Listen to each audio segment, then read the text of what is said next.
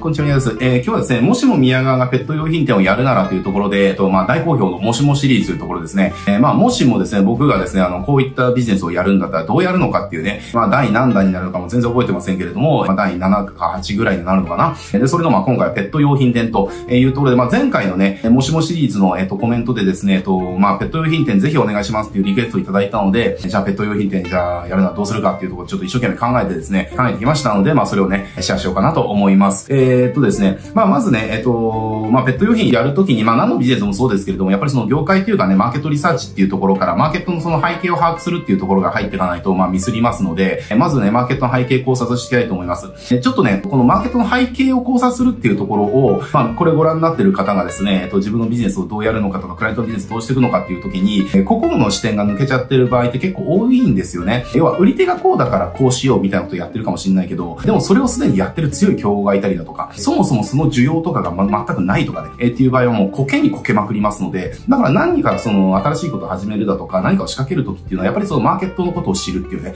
えー、まずここがスタートになりますんで、なのでね、もうこのもしもシリーズでも、まずはマーケットの背景からこう把握していくっていうところからまあやっていくわけですね。で、まあこのペット市場っていうところ、ペット用品店市場っていうところ、ペット用品か、まあペット市場か、えー、まあペット市場っていうところを考えると、まあペット市場自体はやっぱりすごくその金のなる木というか、すごいその、需要が大きい市場ですよね。すごい需要大きい市場なんだけれども、ちょっとね、これ少しリサーチをして、ちょっと見過ごせないデータを見つけました。それ何かっていうと、まあ、ワンちゃんとか猫ちゃんとかを飼ってる、その飼い主の数っていうのが、なんだっけな、えっと、初めて横ばいになったかちょっと減少したのか、えー、みたいなことがまああると。だからこれがその、これから先のね、さらに上昇曲線の踊り場だけなのか、ここがピークタイムで、ここから要は、えっと、だんだん下がってってね、っていう風になるのかっていうのは、それ未来にならないとわかんないんだけれども、えー、でも一つ確実に言えるのは、どんどんどんどん膨れ上がっていったこのペット市場っていうのが一回踊り場になった、えっ、ー、と、もしくはピークを迎えた可能性っていうのは高いっていうところですね。で、これっていうのはやっぱり僕はその背景を生み出してる原因っていうのはやっぱりその日本のその人口ですよね。人口とか世帯数とかまあそういったものの頭打ちっていうか、で、ここから先さらにその人口が減少っていうのはもう確定してるし、で、じゃあその所得みたいなところですよね。所得っていうのもそのじゃあ物価高に対してじゃあ手に入れる所得っていうのが上がってるかって言っても上がってない。えー、だからその物価どんどん上がっていくのに自分の所得が減っていくってなったら、まあそれはワンちゃん猫ちゃん買う余力もなくなるよねっていう。で、だその人口減少とその、実質的な、要は自分の可処分所得みたいなところっていうのが、その減少に転じていく。えー、で、それがこれから先どんどん加速する、えー、可能性が高いっていうことを考えると、とりあえずペット系やっときゃ儲かるっていうマーケットではもうなくなったかなっていう。えー、で、それを前提にやっぱ考えていかなきゃいけないよなっていうふうに思ってます。で、なった時に、やっぱりあの、市場自体が成長してるっていう時っていうのは、大体その参入さえしてしまえば、その流れに乗れるんですよ。これね、あの、すごい、それを表すいい言葉があって、揚げ潮は全ての船を引き上げるっていう言葉があるんですけど、まあ、海の潮ですよね。要は満潮、干潮ってあると思うんですけれども、じゃあ満潮、つまり潮が上がる、えっ、ー、と、時っていうのは、水位が上がるわけですから。だ水位が上がるから、じゃあどんなにボロ船だって、えっ、ー、と、上がるんですよ。だけど、じゃあ干潮の時、つまり潮が下がる時ですね、引く時っていうのは、水位が下がるから、どんな豪華客船だって、どんなにその優秀な、じゃあ軍艦だって下がるわけですよねっていう、えー、話なんです。だから、あの、じゃあどんなにね、その優秀じゃない人でも、上げ潮に乗れば勝手に上がっちゃうっていう。だけど、どんな優秀でも下げ潮の時は下がっちゃうっていう話なんですね。これって本当ね、ビジネスの、その、どんな市場に参入すればいいのかとか、その市場がどういう状態の時にどう振る舞えばいいのかっていうことを今言い表すね、まあ言い得て妙じゃないけれども、まあすごいいい言葉かなって思ってます。そう、だからペット市場っていうのはまあそんな感じの市場なので、要は、上げ潮市場ではまあ多分もうなくなってきてるかなっていう、なくなるんじゃないかなっていうところが、まあちょっとね、がっつりはリサーチしないんで、もしかしたら違うかもしれませんけれども、まあさらっとね、ちょっとリサーチした限りだと、まあそういうふうにまあ市場っていうの背景っていうのは見た方がいいかなと思ってます。で、そういうなってきた時に、はつまりその頭打ちをしたとか、要はその市場自体が成長期を終えて、衰退期を迎えて安定期に入っていく。まあそういったフェーズの時っていうのは何が起こるのかっていうと、もう歴史が証明してるんだけれども、大手3社が独占していくっていうところになっていくわけですよ。例えば自動車業界とかでもそうですね。昔とかってもういろんなその自動車会社があったわけだけれども、今なんかもうそのじゃね、トヨタ、日産、ホンダっていうのがもうそのメインで、で、あとそのね、ダイハツだとか、そのスバルだとか、えー、まあありますけれど、でも自動車会社のトップ3って言ったら圧倒的にもうそのね、トヨタ、日産、ホンダが、まあ牛耳ってると。とかね、コンビニエンスストアとかもそうですよね。コンビニエンスストアっていうのがその日本に出始めの頃っていうのは、いろんなのがあったじゃないですか。もう名前も思い出せないようなコンビニがもうたくさんあったはずなんですよ。だけど今どうなってるかって言ったらもうセブン、ファミマ、ローソンみたいなね。えー、もうこの3つに集約されてくるみたいな。ね、だからなんだっけ、AMPM じゃなくてなんだっけな？う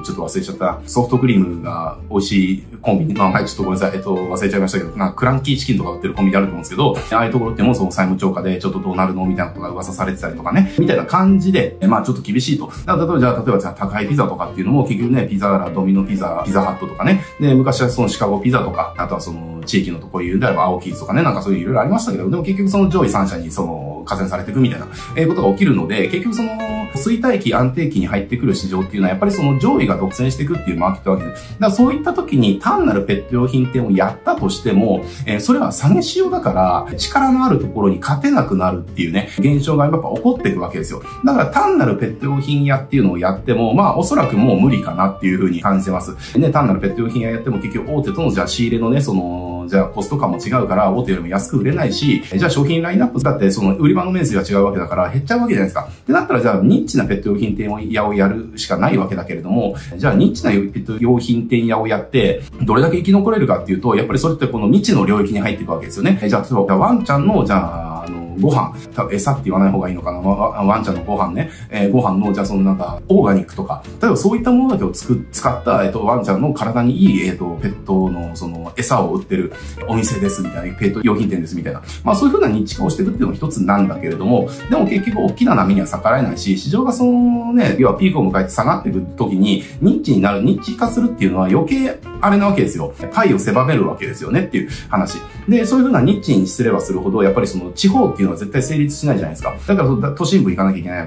わけだけれども、でも都心部行けば行くほど、じゃあ家賃も高いし、みたいなね、えー、感じで家賃高い中で、じゃあどうやって、じゃあそれ回収できるのかってなると、またそれ怪しくなるみたいな。でそういうふうにじゃあ、そのなんか高級志向みたいなやったら、じゃあ店構えとかってもやっぱりそれなりの店構えしなきゃいけないから、家賃で100万200万かかるとかね、そんな話になってくるわけですよね。じゃあそれでやっていけるのってなるとちょっと怪しいし、まあ価値がどこまで見込めるかなっていうところはあると思います。まあもちろんそのウェブにしていくっていうのも一つかもしれないけれども、でも結局ウェブで勝とうと思ったら、大手のペット用品売ってるところとか、ウェブで戦わなきゃいけないわけですよ。資金力も違う、マーケティング力も違う、えー、商品ラインナップも違う、価格も違うっていうところで戦っていくのって、やっぱり結構至難の技だよねっていう、ところがありますよねっていう。なので、えっ、と、僕は普通にペット用品店をやるっていうのは、まあこれから先新しくペット用品店やるんだったら、まあないかなっていうふうに思いました。だから僕がやるんだったら、じゃあどうするかなって考えた時に、ただペット用品を売るっていうのはすごくいいんですよ。それ自体は別にいいんですよ。だから僕はペット用品を売るっていうのをバックエンドにしたらどうかっていうことを考えました。どういうことかっていうと、みんな今のペット用品店やって、結局、えっ、と、フロントでペット用品売って、バックエンドでペット用品で売るっていうビジネスモデルじゃないですか。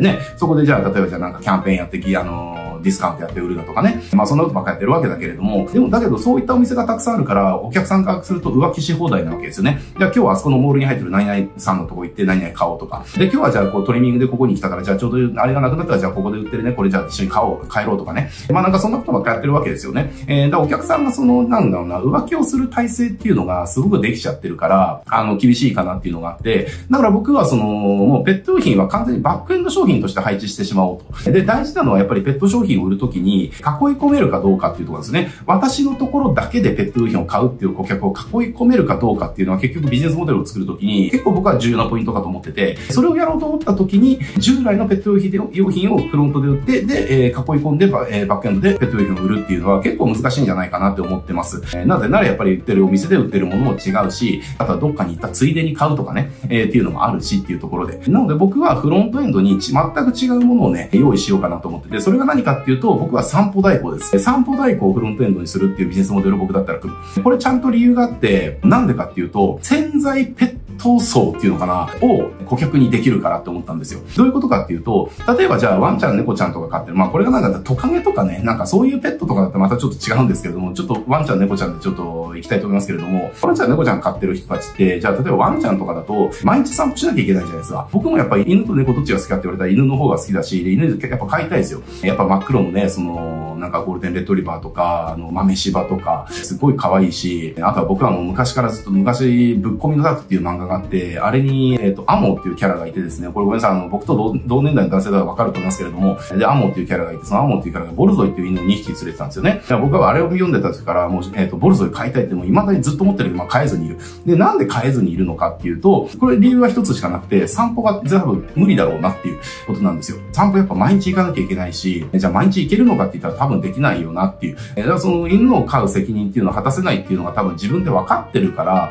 えー、だから飼えずにいるんですよね。飼いたいんだけれども、散歩っていうところが障害になって飼えずにいるんですよ。ってなった時にねっていう話なんですね。えー、ってなった時に、じゃあその、障害になってる、飼わないっていうことを決めた一番の理由、要は散歩が毎日できないよな、大変だよなっていう、えー、猫ちゃんとかそうですよね。例えば匂いの問題だとか、そのトイレの問題だとか、あとは家の中どうぐちゃぐちゃにした問題とかいろいろあるわけじゃない。やっぱそういったのが猫ね、いたらやっぱ可愛けれども、でもそういうことがあるからやっぱちょっと無理だよなっていうふうになる。えー、そういった障害を取り除くサービスっていうのをフロントエンドに配置するっていう感じですね。えー、だからここっていうのはその散歩代行っていうのを、いや、ペットを売ってるお店と協業して売っていくみたいな感じ。だからそこでじゃあその JV とかをして、えっと、散歩代行付きプランみたいな感じでそのペット販売をね、えー、お互いでしていくみたいな、えー、感じにしていくと、結局それ、それを買うっていうのは、その散歩が障害になってるから買わないそう。つまり、今のペット市場を作ってる人たちとは全く違う市場、自分の市場にすることができるんですよ。これちょっとイメージできますかね？今ペットを飼ってる人たちってのは、その、健在層なんですよね。散歩ができる人たちなんですよ。で、市場っていうのは常に、えっ、と、日八でできてるので、えー、じゃあワンちゃん飼いたい市場100だとするんであれば、散歩毎日できるからワンちゃん飼えるよっていう人が上位の20%しかいない。残りの80%はワンちゃん飼いたいけれども、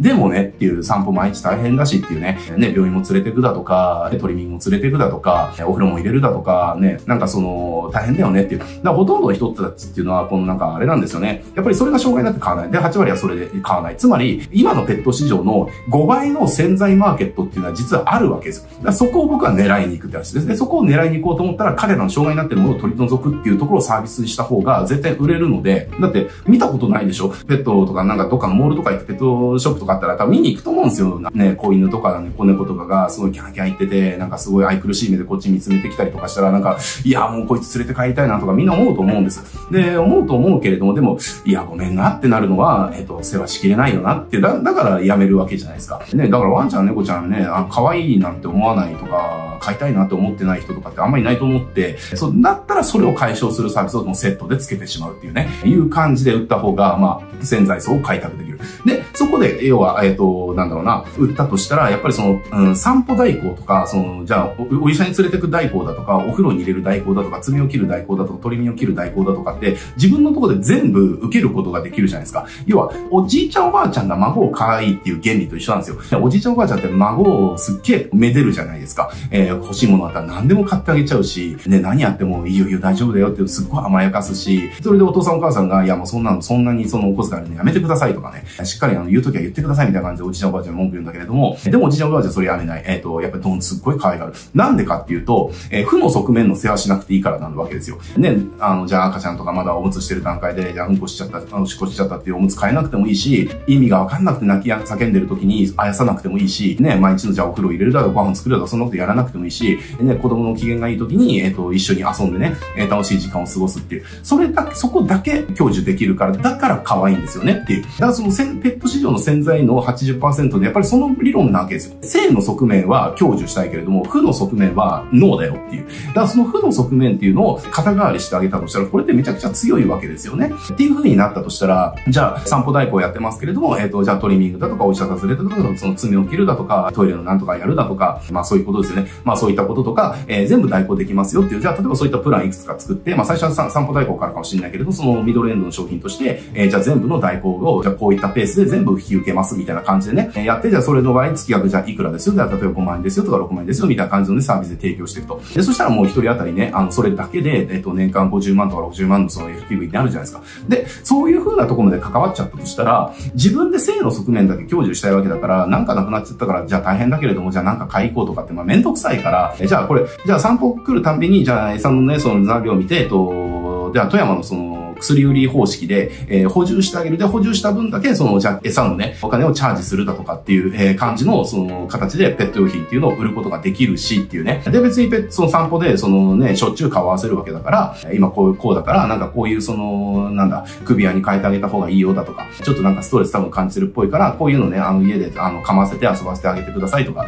えー、そんないくらでもそのアップセル、クロセル、ダウンセルできるじゃないですか。もう日々ね。やっぱめったって世話してるのこっちなんだからっていう。向こうはこっちが世話して機嫌がいいいお犬様をあやすっていう、そのいいとこだけ取るわけだから、っていう感じでね、まあできると。ね、しつけとかっていうのもそうですよね。しつけとも代行するみたいな感じでやれたとしたらもう最高だよねっていう話で。だからまあそんな感じで散歩代行とか、その、そういったものですよね。まあ散歩代行っていうのをフロントにして、その他お犬様をこう世話しなきゃいけないものと全部の代行プランをついたセット、えー、代行メニューっていうのをそのミドルエンドにして、そうなってくると勝手に、要はそこでもがっつり囲い込めるわけだから、商品っていうのも、その富山のその薬売り方式で全然売っていくことができるというような感じ感じで、僕がペット用品店やるんだったら散歩代行っていうのをフロントエンドにして売っていきますっていうね、このモデルでやるかなって思います。で、これ、それの理由っていうのはさっき言った通り、市場の誰もほとんど目をつけてない80%の、えっ、ー、と、潜在ペット市場っていうのを自分のものにできるからですねっていう話ですね。まあ、そんな感じで僕だったらやるかなっていうところをね、今回あの、考えました。えまあ、ちょっとね、あの、どのくらい参考になるかわかりませんけれども、えー、まあ、こういうふうにね、あの、ビジネスモデルとか考えていくと、全く違うビジネスができるっていうのは想像してもらえたと思うし、結局その、なんだろうな、他との圧倒的な違いですよ。競合と同じようなやつやつやっても2番センチ、3番センチね、えー、下手したらもう100番センチぐらいになるわけですよ。だから、やっぱり他との違いっていうのを生み出すっていうところが、やっぱりビジネスで勝ってる時のやっぱり最大のポイントなんでね。で、それはやっぱりビジネスのコンセプトもそうだし、ビジネスモデルも全部そうなわけです。えー、まあそんな感じで、ちょっと考えてみましたというところで、今日はね、終わっていきたいなと思います。もしもシリーズですね、あの、なんかあの、リクエストがあれば、僕なりにね、あの、僕だったらこの業界こういう風にやるかなってちょっと考えてね、こう動画で発表したいと思いますので、ぜひね、たくさんリクエストいただけると嬉しいです。じゃあ今日はね、これで終わってっていきたいと思います。ありがとうございます。